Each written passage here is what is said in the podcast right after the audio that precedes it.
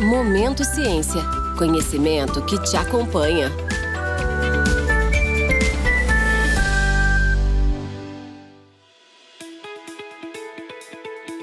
Olá, pessoal. Meu nome é Larissa Zanetti e esse é o podcast Momento Ciência, que, devido à situação da pandemia, está sendo gravado remotamente.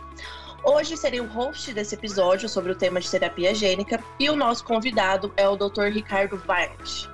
O Ricardo ele é biólogo, mestre e doutor em imunologia e hoje ele é pesquisador científico no Instituto de Ensino e Pesquisa do Hospital Israelita Albert Einstein. Bom, primeiramente, Ricardo, muito obrigada né, por ter aceito o nosso convite, participar desse episódio. É, só para contextualizar, é, eu e o Ricardo nós somos bem próximos, né? Eu fui aluna de doutorado dele até recentemente.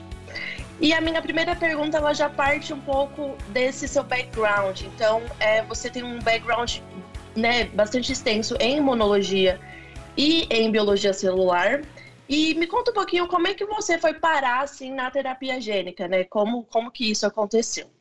Oi, Larissa. É um prazer estar aqui com você, especialmente, né, por nossa história em comum aí. Uh, e eu queria também agradecer o convite da Temo e aos ouvintes é, deste podcast. A história de como eu fui parar dentro da terapia gênica é interessante de fato, toda a minha formação era voltada à imunologia no contexto de morte celular.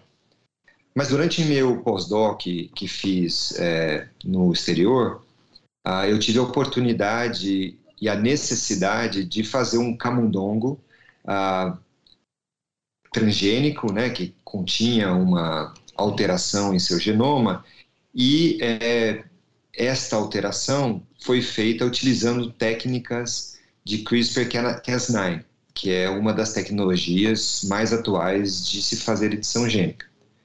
Isso, à época, era muito novo, eu pude participar desse processo e consegui fazer o, a, o, o camundongo, expressando a proteína que eu queria, e continuei meus estudos em é, morte celular e imunologia. E quando voltei ao Brasil e fui contratado aqui para ser pesquisador do Einstein, uh, eu implantei estas linhas de eh, imunologia, morte celular aqui, no contexto eh, das pesquisas do nosso hospital. Porém, é, nossa instituição sempre teve muita vontade de entrar nesta área da ciência e da medicina, que é a terapia gênica e as terapias celulares avançadas. E quando isso foi ser conversado para se iniciar esse processo, eles me convidaram justamente por ter essa pequena expertise uh, em uh, edição gênica. E foi aí que comecei a me envolver, uh, ajudei a escrever e delinear o primeiro eh, grande projeto em terapia gênica aqui da instituição, e desde então o grupo cresceu e hoje a gente eh, tem atuado aí de forma matricial, como um grupo bem coeso, para tentar desenvolver eh, tratamentos e tecnologias utilizando a terapia gênica. Interessante. É um bom ponto também para a gente observar que é, a gente pode ter diferentes backgrounds, né? Não precisa ser sempre a mesma coisa ao longo de toda a carreira. Interessante também que a gente usa, né, outras expertises de outros backgrounds para trazer para uma nova área também. Interessante. Ricardo, é, para quem não conhece, o que, que é a terapia gênica, né? Se você fosse definir o que, que é a terapia gênica. Bom, é, para a gente tentar chegar né, numa definição, e acho que cada um tem um pouquinho de definição diferente, né, não, não tem uma coisa no dicionário que a gente possa pegar, porque é um ramo muito novo e, e, e sempre em desenvolvimento, mas se a gente pegar o próprio nome, uh, a gente tem algumas pistas interessantes aí. Né? Primeiro é terapia. Então, é uma forma de tratamento, seja um tratamento curativo, paliativo ou é, profilático, mas é, é envolve é, uma é, é, um objetivo de se chegar a um tratamento médico. Né? Diferente do termo de edição gênica. Edição já é a própria técnica em si. É você ir lá e alterar alguma coisa. E aí isso é muito mais amplo. Né? A gente pode é, fazer edição gênica não só é, com vistas a tratamento, a terapia, mas também é, em biotecnologia, agronomia, pecuária, é, no laboratório, para gerar ferramentas, etc. E a segunda parte do nome que é gênica, vai muito falar para a gente no que, que se baseia esses tratamentos, né? Que é a gente alterar o DNA de uma determinada célula. E aí, dependendo do tipo de doença ou de tipo de patologia que a gente quer abordar, vai ser um tipo celular diferente com ah, ferramentas para fazer esta, essas alterações. É importante também na, nessa definição a gente é, entender que para a gente se fazer uma edição gênica e uma terapia gênica, a gente pode dividir em três objetivos. O primeiro deles é consertar alguma coisa que está defeituosa. Então você tem lá, um gene qualquer, né, dos milhares de genes que a gente tem, e aquele indivíduo nasceu com alguma alteração genética que impede com que aquele gene faça a sua função.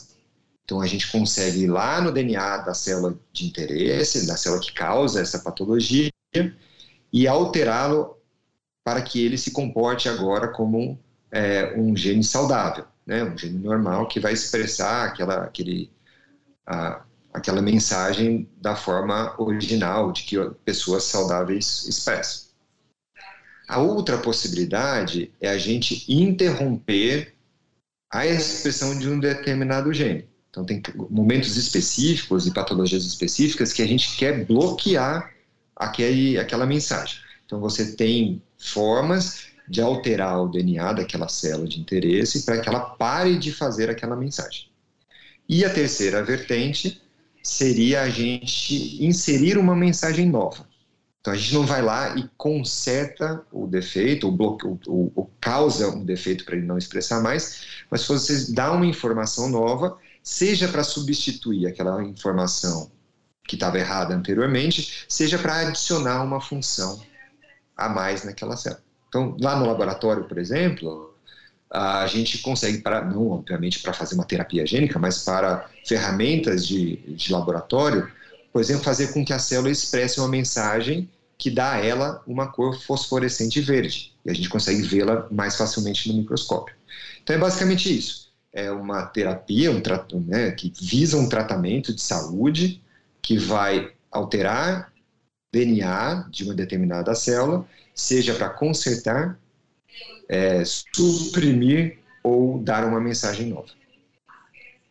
Ótimo, bem interessante. E aí, é, eu né, conheço algumas pessoas que têm um pouco de dificuldade de diferenciar a terapia celular da terapia gênica. Você podia falar um pouquinho dessa diferença entre essas terapias?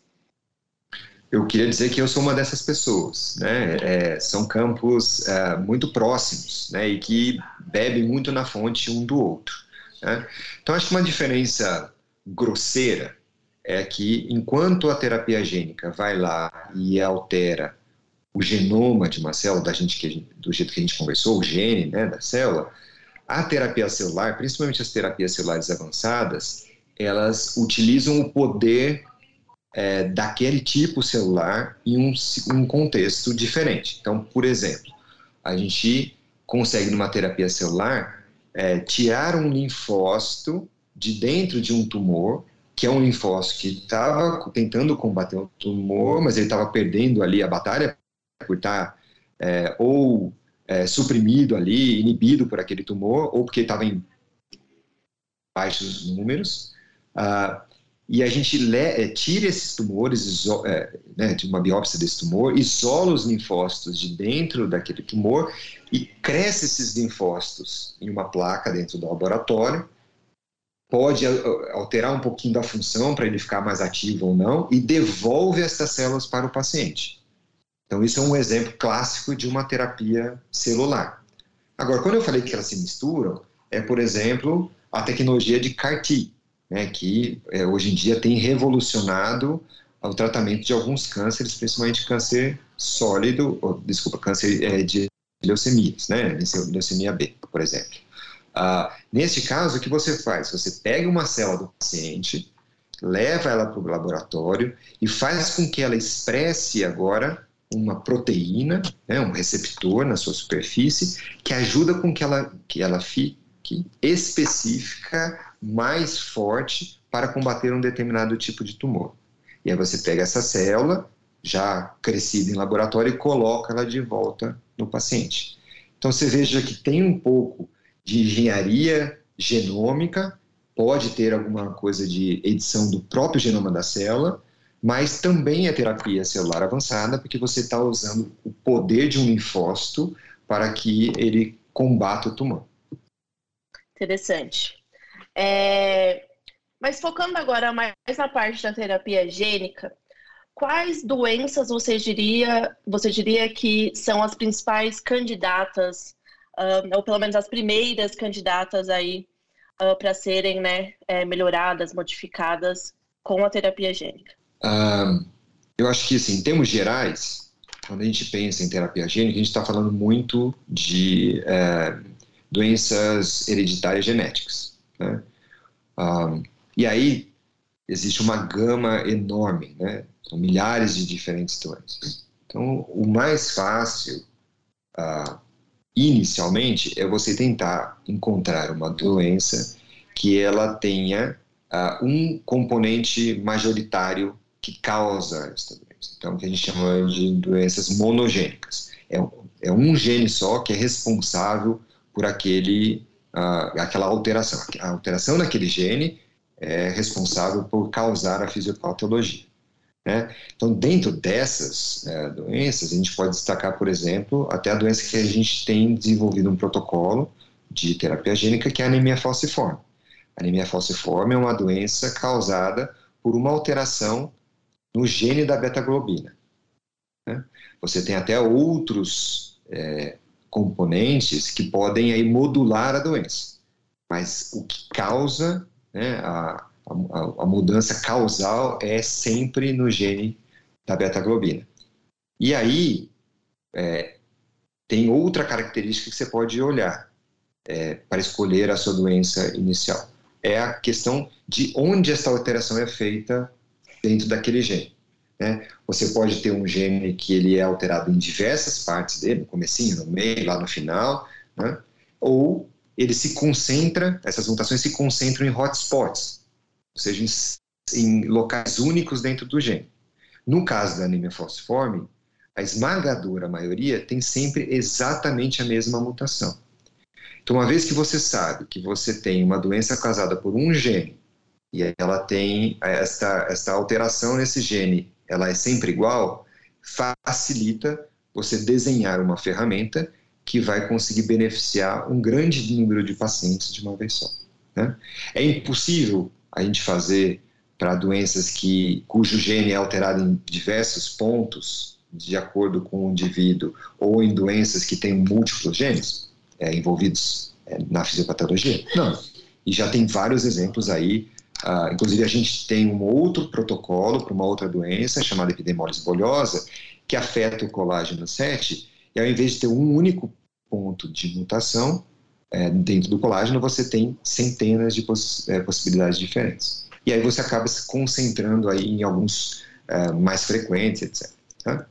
E por fim, uh, talvez o que seja mais fácil inicialmente é você é, usar como alvo doenças onde o tecido a ser editado seja facilmente acessível.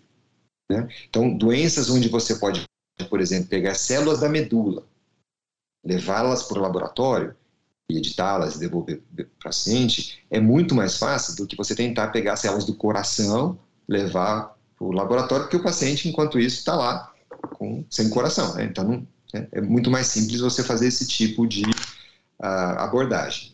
Então, de forma geral, as uh, doenças sanguíneas, né, as hemoglobinopatias, uh, são um dos principais alvos, é um dos principais alvos, né? Então, anemia falciforme, beta-talassemia e doenças afins.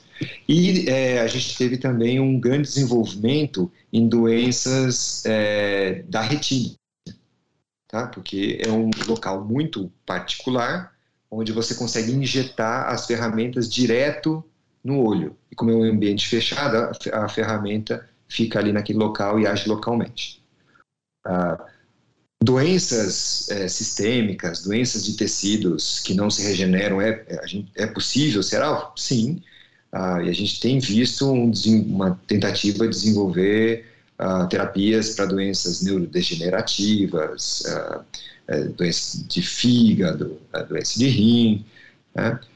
e isso envolve outras abordagens, outras metodologias para que você consiga tratar agora o paciente não numa placa de Petri, né, lá dentro do laboratório, você tira a célula, leva lá, resolve o problema no laboratório e dá de volta, mas que você consiga entregar diretamente para o paciente a sua ferramenta.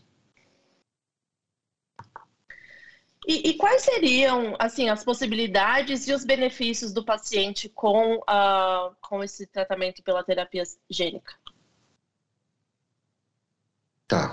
Bom, é, acho que depende um pouco do objetivo da própria metodologia utilizada e, e de como é, é desenhado a, a, o protocolo. Né? Então, no nosso caso, eu vou dar dois exemplos é, que a gente tem feito, né? mas como ilustrativo, acho que da maioria dos trabalhos aí.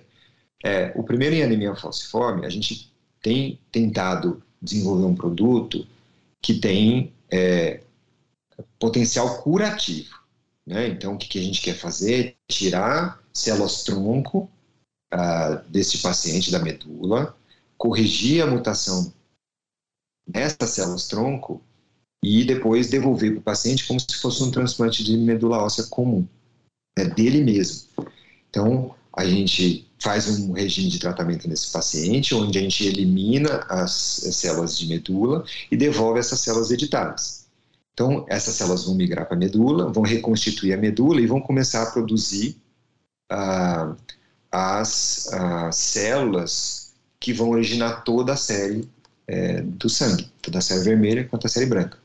E como a doença de anemia falciforme é uma, é, é uma doença que ah, tem efeito na série vermelha, como você corrigiu a célula originária toda a série vermelha, a princípio você tem a possibilidade de é, ter essas células agora saudáveis e o paciente deixa de ter a doença. Né? Ainda é um, é um, processo em desenvolvimento, a gente tem, tem essa expectativa, mas uh, é, é, isso que a gente visa.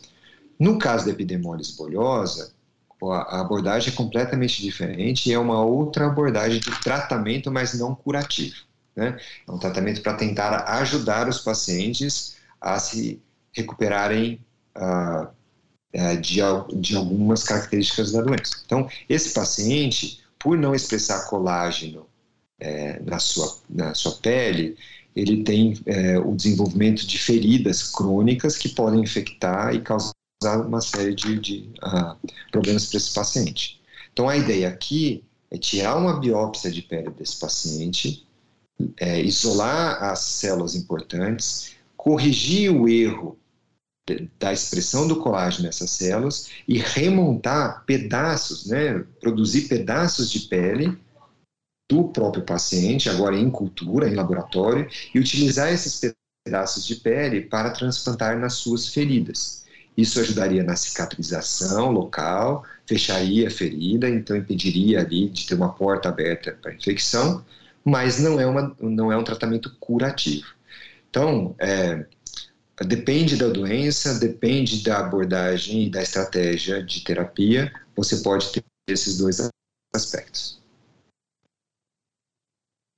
Ótimo. Essa era uma outra pergunta que eu iria te fazer, né? Se a terapia gênica é um tratamento curativo ou paliativo. Então, você acabou uhum. de responder que depende de cada caso, né? Depende da doença, da alteração genética. Ótimo. E, bom, a gente falou dos, um pouquinho das possibilidades e benefícios. E quais seriam os riscos para esse paciente? Tá. Então, é,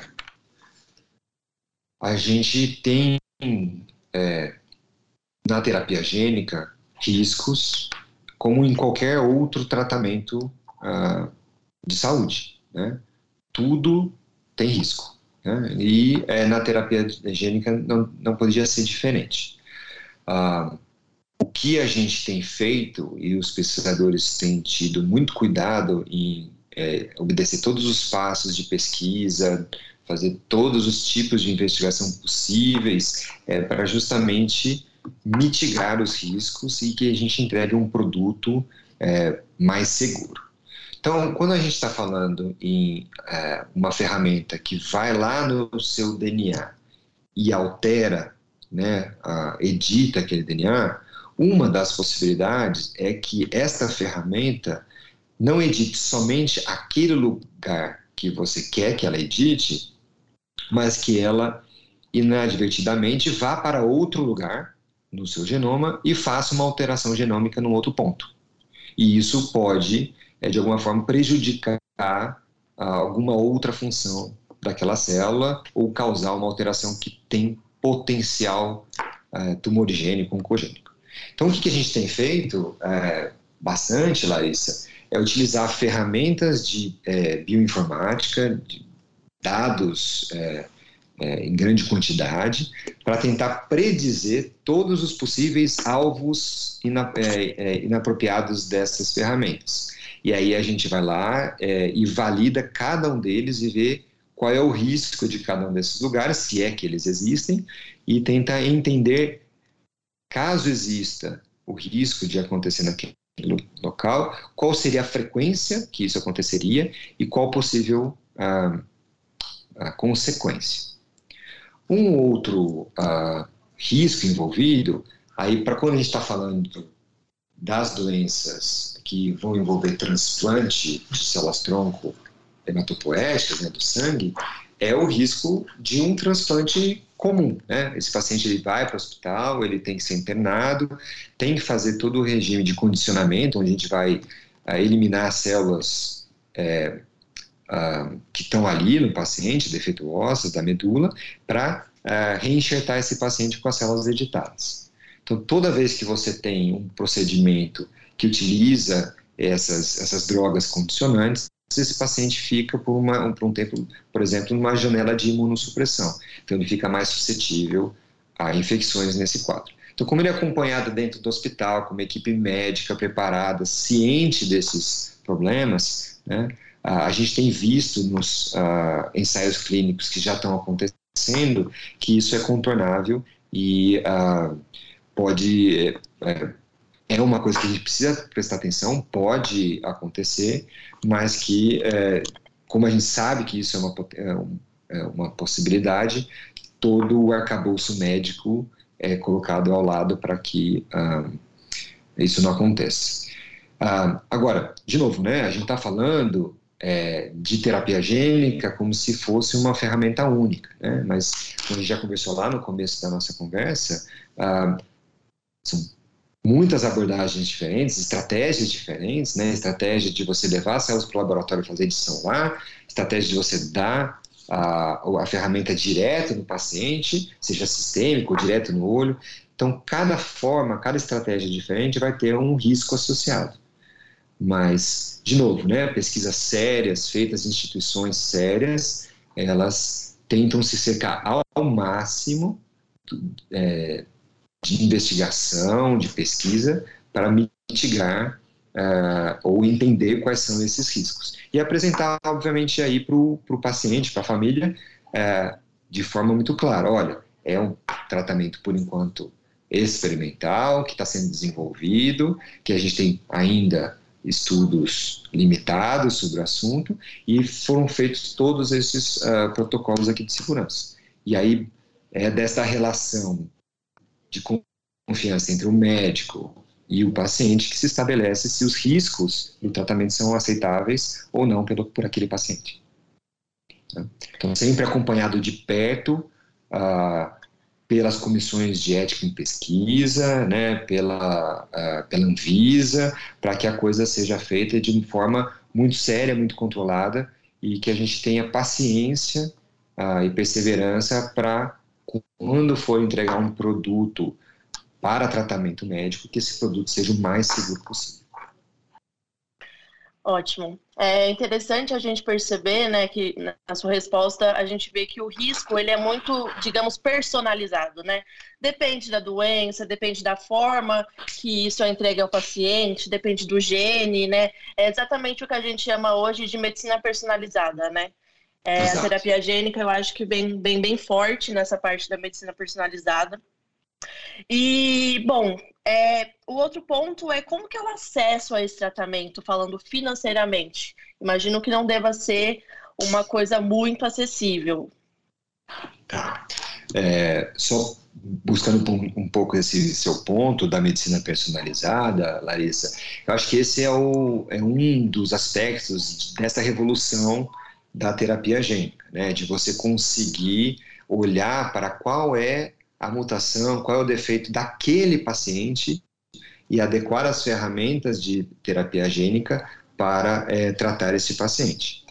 E a outra coisa é, dada agora a nossa integração com a capacidade da, é, das análises de grandes dados, né, de Big Data, inteligência artificial, a gente consegue é, integrar muito mais os dados clínicos, os parâmetros médicos, a, o perfil genômico desse paciente, para conseguir entender quais são os, uh, os componentes, sejam ambientais, sejam genéticos, que modulam a, tanto a doença como o tratamento dessa doença. Então, de fato, a terapia gênica é sim uma medicina muito personalizada, por mais que, em alguns casos, como a anemia falciforme, a mutação seja a mesma. Né? Uhum.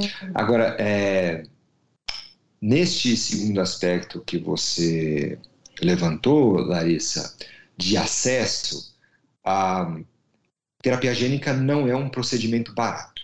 Né? Se você pensar toda a estrutura, por exemplo, de uma anemia, de tratamento de anemia falciforme, que você tem que trazer o paciente para o hospital, você tem que mobilizar essas células da medula, extrair essas células, levar para um laboratório que é preparado para é, manipular é, produtos e células que é, é, humanas que vão voltar depois para o paciente, então tem toda uma estrutura de asepsia, de, de controle de qualidade, controle de infecção é, ambiental, então é uma estrutura bastante é, complexa e cara.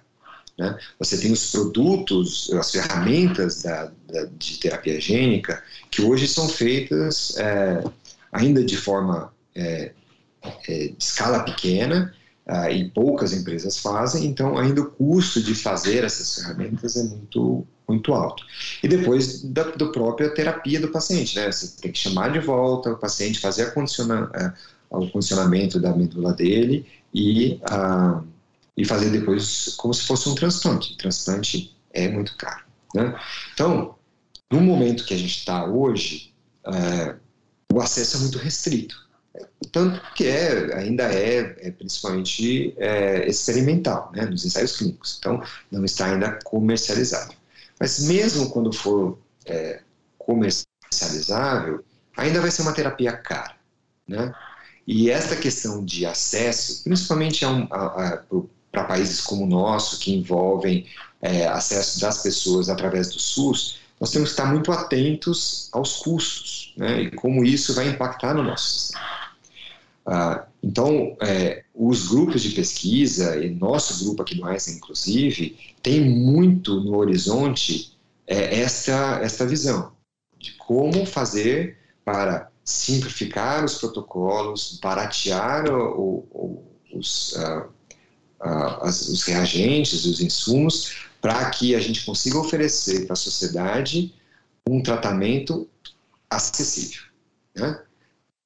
Não vai ser nunca o preço de um remédio de dor de cabeça, obviamente, mas a gente precisa e tem possibilidades de, é, ao longo do desenvolvimento de novas tecnologias, dessa área que ainda está nascendo, reduzir custos, simplificar processos. E a outra coisa é um estudo é, que a gente precisa fazer entre uma, é, principalmente para doenças crônicas. Né? Então, qual é o custo de você manter um paciente em tratamento paliativo ou é, sem tratamento nenhum, muitas dessas doenças genéticas não têm tratamento, ao longo de uma vida inteira. Qual é o custo desse paciente em termos de visitas ao hospital, de internações, de, de remédios para dor, remédios para infecção, acompanhamento, perda de capacidade de trabalho, impacto na família, impacto no sistema. Então, se você for acumulando a quantidade de recursos empregados ao longo da vida desta pessoa, você chega numa conta enorme. Né? Quando a gente olha agora para o tratamento de terapia gênica, o valor de face inicial também é grande. Mas talvez se a gente conseguir fazer essa conta de longo prazo, principalmente se o tratamento for curativo ou com grande melhora na qualidade de vida, os custos a longo prazo da terapia gênica são muito menores. Né? Então, às vezes, a gente vai ter um gasto inicial muito grande para realizar a terapia, mas isso é, acaba diminuindo o, o valor que será empregado para o acompanhamento e tratamento desses pacientes ao longo de sua vida inteira. Então, ah, existe muito essa ideia de custo-efetividade dos tratamentos que a gente precisa chegar no modelo onde os governos, os, as, uh, os, uh, as empresas de uh, saúde complementar os, e a sociedade consiga ver valor um humano, né, que você está tratando, você está curando um paciente, e dois, um valor sistêmico, social, que você vai reduzir potencialmente os custos de acompanhamento desses indivíduos por, por uma vida inteira. Certo. É, se a gente parar para pensar assim, né, eu diria que é muito louco a gente imaginar, né, pegar, editar o gene de uma pessoa, é, é assim, eu, você sabe que eu sou uma grande entusiasta, né, dessa área, e realmente, assim, a gente está vivendo uma coisa, né, como se fosse uma revolução mesmo na medicina, muito incrível. É, e aí, nessa questão, né, de como que é o tipo, é, nessa questão de acesso, como que é feito o controle desse tipo de tratamento pela Anvisa, né, principalmente agora que são os primeiros projetos, os primeiros passos?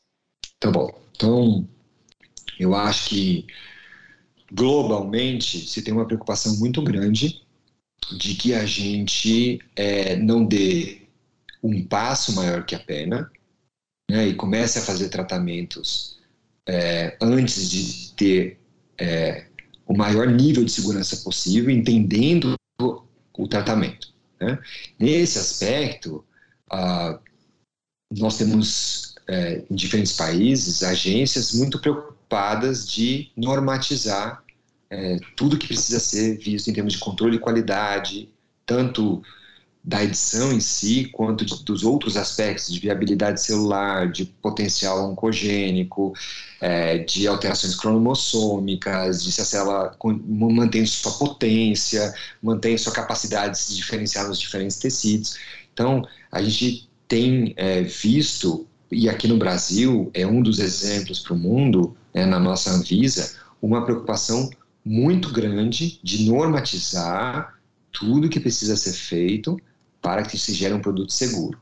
Além disso, toda a parte de, de registro de produto, né, do dossiê para o registro de produto, precisa demonstrar que as instalações que será, serão utilizadas para se manufaturar, para se fabricar esses produtos de terapia gênica, sejam estritamente seguras para que não haja qualquer tipo de contaminação ou de falha no processo. Né? Então, tudo isso vem sendo cada vez mais regulamentado.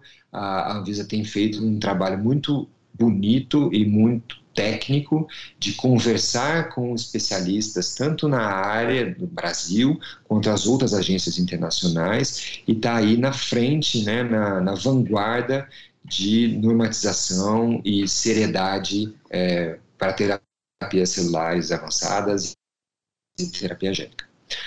Agora, a, a, outra preocupação é qual é o limite de se fazer terapia gênica. A princípio, você pode alterar qualquer coisa no seu DNA, para o bem e para o mal, para uhum. você curar uma doença ou melhorar a qualidade de vida ou para é, satisfazer é, ideias uh, muito erradas de um grupo ou de um povo. Né? Então, é, acho que a primeira coisa que foi muito importante foi o banimento de, ou pelo menos por enquanto, né, de pesquisas e de uso de terapia gênica em células embrionárias, né, para que o indivíduo inteiro não seja alterado. Né? Ah, e a comunidade científica, de maneira geral é, entendeu e concorda e apoia essa iniciativa que a gente comece a fazer essas alterações, essas terapias em é, tecidos e células somáticas, né, que não mexam com, com o indivíduo ao nascimento. É, nós tivemos um caso de um pesquisador chinês ah, que foi muito noticiado, né, principalmente na grande mídia e na mídia especializada, que fez a edição é, de um receptor é, do CCR5 é, causando uma alteração genética em bebês. Né, e uma das, é, das crianças nasceu com essa alteração. Né? A, a, sociedade civil, mas principalmente a sociedade científica, rechaçou imediatamente esse tipo de, uh, de postura, né, que envolveu diversas falhas éticas do pesquisador, tanto que ele está respondendo por processo, foi preso, né, para que isso não aconteça. Né, a gente é, precisa, é, tanto na nossa sociedade científica, mas também né, a sociedade científica faz parte da sociedade como um todo, entender quais são os limites éticos e os limites morais e tecnológicos para a gente dar passo do tamanho da perna e que a gente dê passo numa direção de melhorar a qualidade de vida e saúde das pessoas. Que a gente não use isso para fazer doping em atletas ou para é, mudar características físicas. Né? Isso a, a gente entende que na ciência é, não é melhoria de fato de qualidade de vida. Ah, e tem uma outra é, vertente, né, que a gente precisa falar, que todos esses protocolos de terapia gênica são fruto de é, financiamento por instituições que utilizam ah, ah, formas de revisão e avaliação do mérito científico por pares. Né? Então, as agências de fomento no Brasil e nos países sérios do mundo têm esses mecanismos de você só financiar uma pesquisa se ela for muito bem avaliada tecnicamente, cientificamente por pessoas qualificadas na área. Então, tem uma validade pelos seus pares científicos da qualidade da ciência. E você também tem instituições que são os comitês de ética em pesquisa locais e depois a nossa Comissão Nacional de Ética em Pesquisa, o CONEP, que vão olhar e proteger os indivíduos envolvidos na pesquisa e também a população em geral, para que é, nada seja feito fora dos melhores padrões éticos e de proteção aos indivíduos envolvidos. Ótimo. É bem importante esse seu ponto, né, de destacar a importância ética, né, não, não importa qual área da medicina seja, então é bem importante a gente é, reforçar, né, essa, essa questão, principalmente dentro da terapia gênica. É, bom, você citou esse caso do pesquisador chinês. É, recentemente, eu acho que no último ano, foi, foi lançado também o primeiro tratamento com a terapia gênica, né, para uma doença do, genética do globo ocular. Uhum. E aí eu queria saber um pouquinho o que a gente pode esperar da terapia gênica no Brasil e onde o Brasil se encontra nesse momento, né? Então, onde nós estamos e para onde vamos caminhar com esse tema? Olha, eu sou entusiasta é, da sociedade científica brasileira, né? Nós temos um grupo de pessoas super dedicadas, muito criativas, muito ah, articuladas e éticas no Brasil, né? E eu acho que essa cultura vem de muito tempo, né? Não se criou agora para a terapia gênica. A, a gente é, tem um exemplo muito claro do que uh, o Brasil e sua sociedade científica pode, pode fazer é, na resposta e no envolvimento da comunidade científica brasileira é, ao Covid. Né?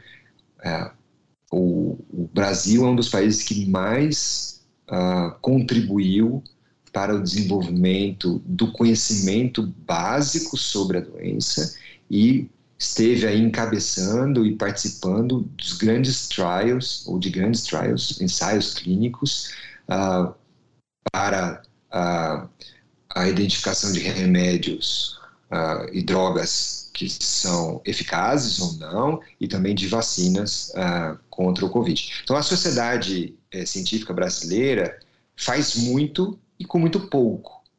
Né? Uhum. A gente vive, é, e não é de hoje, é, uma valorização é, da ciência, principalmente agora com o Covid, mas ao mesmo tempo um encurtamento muito sério no financiamento das pesquisas no Brasil, né?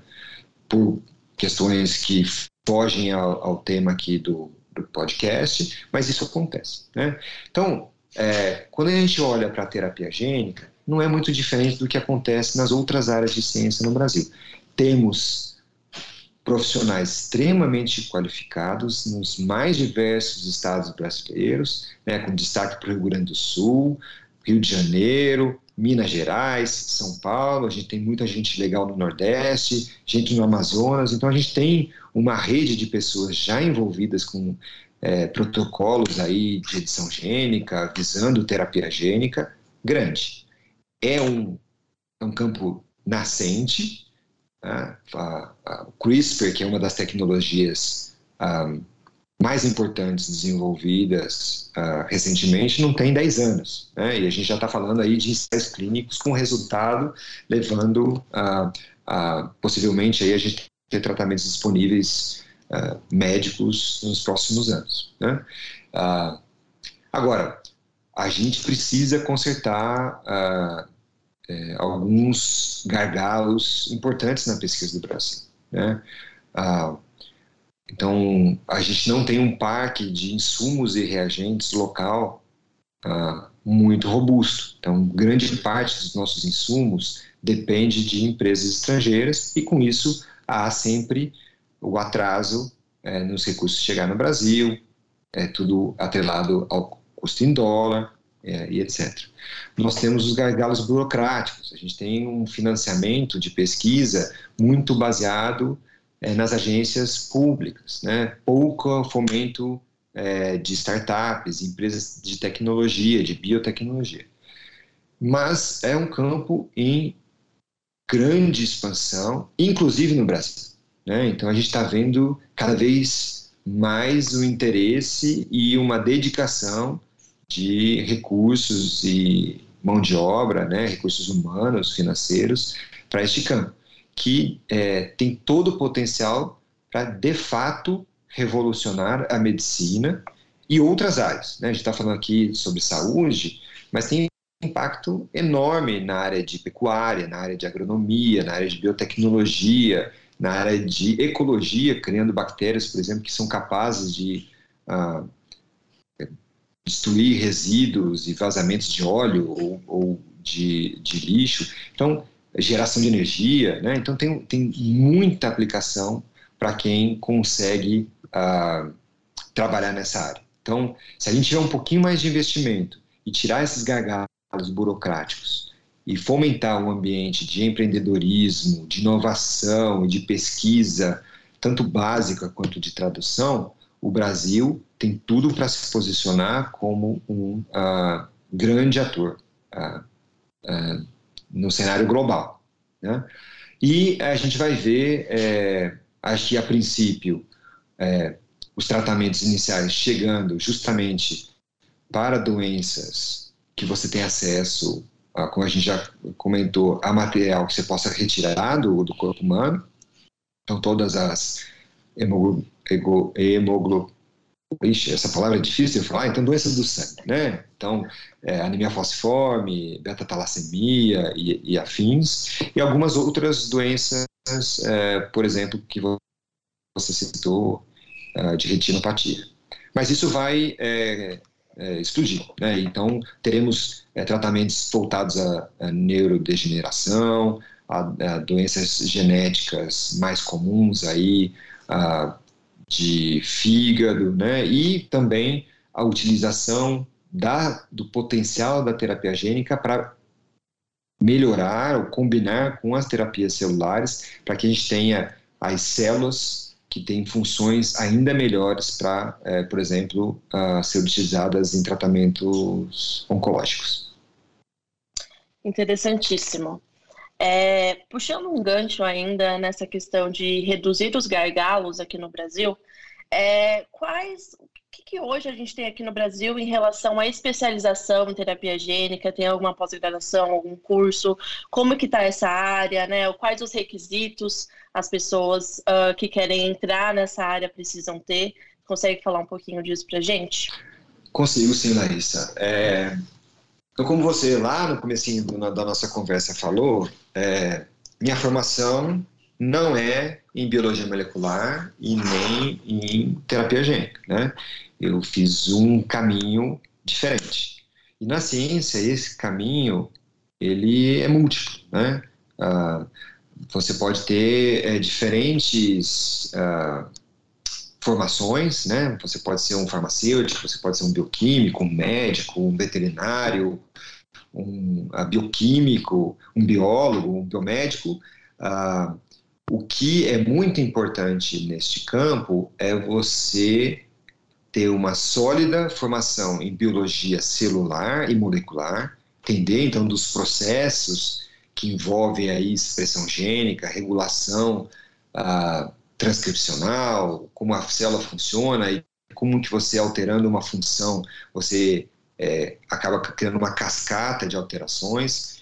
Então, uh, isso é importante. E a outra coisa que seria maravilhoso se a gente pudesse contar é de pessoas que trazem uma bagagem muito grande é, de know-how em é, ferramentas de edição gênica ou uh, de processos é, de manufatura de é, produtos terapêuticos em ambientes compatíveis com o uso humano. Né? É, então, assim, é como o campo está em ebulição e não existia antes, né, da forma como ele existe hoje, uh, não existe ainda muita coisa para especificamente formar um profissional. Então, a gente vai se virando e vai um ajudando o outro e trocando expertises e uh, tentando se qualificar. Né? Então, aqui no nosso grupo, por exemplo, a gente conta com uh, colaborações internacionais, a gente mandou alguns profissionais para fazer treinamento em laboratórios, por exemplo, em Stanford, né? a gente troca muita informação uh, com outros grupos de pesquisa para que a gente crie aí uma comunidade muito sólida é, nesses conhecimentos.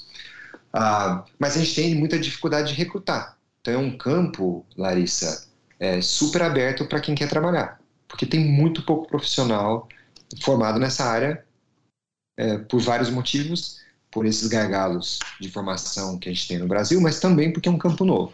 Né?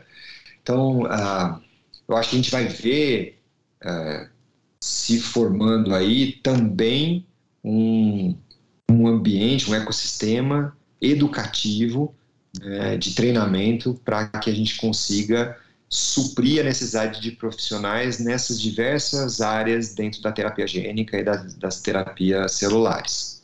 Então eu vou falar, se vocês me permitem, de uma iniciativa que é recente aqui dentro da nossa instituição. Né? Nós criamos ah, agora, ah, para abrir a primeira turma em março do ano que vem, curso de especialização, pós-graduação lato senso, um em terapia gênica e um em terapia celular. Então, nós vamos contar com toda a nossa expertise interna, né, desses grupos que já são sólidos na, na nossa instituição, e mais a participação de colaboradores e docentes no, que é, vão ensinar aos nossos alunos, conversar com eles e, uma, e, né, e criar conhecimento juntos, desde a parte da biologia molecular, passando por toda essa parte de estruturação de um protocolo, é, escalabilidade para fazer isso em, em, grande escala, salas limpas, as, as, diferentes formas e tecnologias de edição gênica e de é, terapia celular, para que esse profissional é, consiga é, ter uma visão ampla e junte com suas expertises que ele traz para que ele possa adentrar essa área. Né? Então, foi uma necessidade que a gente detectou de formação de profissionais nessa área e principalmente uma missão né, nossa de levar, disseminar o conhecimento numa área tão importante para formar a próxima geração de pesquisadores e de uh, pessoas associadas à pesquisa nessa área. Né? É uma contribuição que a gente quer dar, porque a gente acredita de fato que é um campo extremamente promissor, uh, que precisa de gente muito qualificada e que vai fazer uma diferença brutal nessas áreas que eu citei: pecuária, biotecnologia, uh, engenharia genômica e na área da saúde a gente vai ver é, é, grandes novidades aí que imagino que traga esperança para uh, situações catastróficas ou situações onde não havia nenhuma, nenhum tipo de tratamento disponível. Né? Então, uh, de fato, hoje o campo está se estruturando. Então, a nossa parte a gente está fazendo em criar um grupo de pesquisa e utilizar o nosso know-how para disseminar o conhecimento uh, específico para essas turmas, né, na pós-graduação, e também criando canais como esse podcast, por exemplo. A gente vai, vai ter também canais é, no Instagram, no YouTube uh, e outras intervenções em escolas, em, em, junto a profissionais da saúde, para que cada vez mais a gente possa conhecer, debater a, a terapia gênica. Tá? E isso é super legal, porque a gente precisa que a sociedade é, esteja leiga, né, econômica, financeira, é, ética, esteja junto com a gente, para que a gente consiga entender quais são os anseios da sociedade, o que, que a gente precisa mais trabalhar e devolver uh, conhecimento e produtos que sejam de fato uh, úteis tanto para a sociedade brasileira quanto uh, para toda a, a população. É muito legal, Ricardo, todos esses temas que a gente conversou. Eu acho que a gente poderia ficar aqui horas, né, conversando sobre esses temas. É, você tem alguma outra consideração final que você quer deixar aqui para os nossos ouvintes? Seus contatos? Fica à vontade. É, obrigado, Larissa, pelo convite novamente. É uma pena mesmo que a gente tem um tempo aí que a gente consegue conversar aqui nesse formato, mas de fato daria para conversar isso dias aí. Quem sabe a gente se encontra para conversar mais um pouco sobre isso, debater, é, tomando um chopp. É, meus contatos, eu tenho LinkedIn, então vocês podem me achar pelo nome. Ah, se vocês têm interesse em fazer o nosso curso, procurem na página do Einstein, na seção de ensino e especialização. Vocês vão encontrar lá a especialização em terapia gênica e terapia celular. Uh, e em breve iremos lançar aí uh, as nossas redes sociais para fazer essa divulgação uh, de terapia gênica, biologia molecular, focando aí os nossos projetos, tá? Então fiquem de olho aí, procurem em breve que vocês vão encontrar. E como mensagem final, Larissa, é, eu queria deixar este, esse tom de esperança, mas com muito pé no chão. Né? A gente sabe o quanto falar sobre tratamento, falar sobre possibilidades de cura, mexem com os nossos desejos é, de ter é, respostas rápidas e fáceis, né? E uhum. uh, elas não vêm assim. Tudo que vem muito rápido, muito fácil, é complicado. Pode até vir rápido, mas nunca vai ser fácil, né? Então, é, eu acho que na ciência e na medicina, a gente tem que dar sempre um passo e depois outro passo, e a gente pode caminhar quilômetros, né? Uma maratona inteira. Então, é, esse apoio é, da sociedade e desta, é, desse trabalho que vocês estão fazendo, de divulgação das nossas ações e o entendimento de como elas funcionam espetacular para justamente que a gente possa, com muito, muito pé no chão, ir trabalhando é, arduamente aqui no laboratório, depois na beira-leito, para que futuramente a gente consiga trazer sim uh, novos produtos e novos tratamentos para doenças que hoje em dia ainda necessitam é, de muita atenção. Então, obrigado mais uma vez. É, por me permitir estar aqui com vocês. Fico à disposição, tanto aqui da Termo quanto também dos nossos ouvintes. Me contatem que eu adoro discutir esse assunto. Tá ótimo, Ricardo. Então, muitíssimo obrigada pela sua participação aqui com a gente hoje. E obrigada a você que ficou conosco até aqui. Espero que você tenha gostado do episódio de hoje e fique à vontade para ouvir os outros temas em nosso canal. E não esqueça de seguir a Thermo Fisher nas redes sociais, que estão aqui na descrição. E se você tem alguma dúvida, sugestão de temas ou convidados, é só nos enviar um e-mail através do momentociencia@thermofisher.com. Até o próximo episódio. Momento Ciência é um podcast da Thermo Fisher Scientific, em produção pela U Project Content House.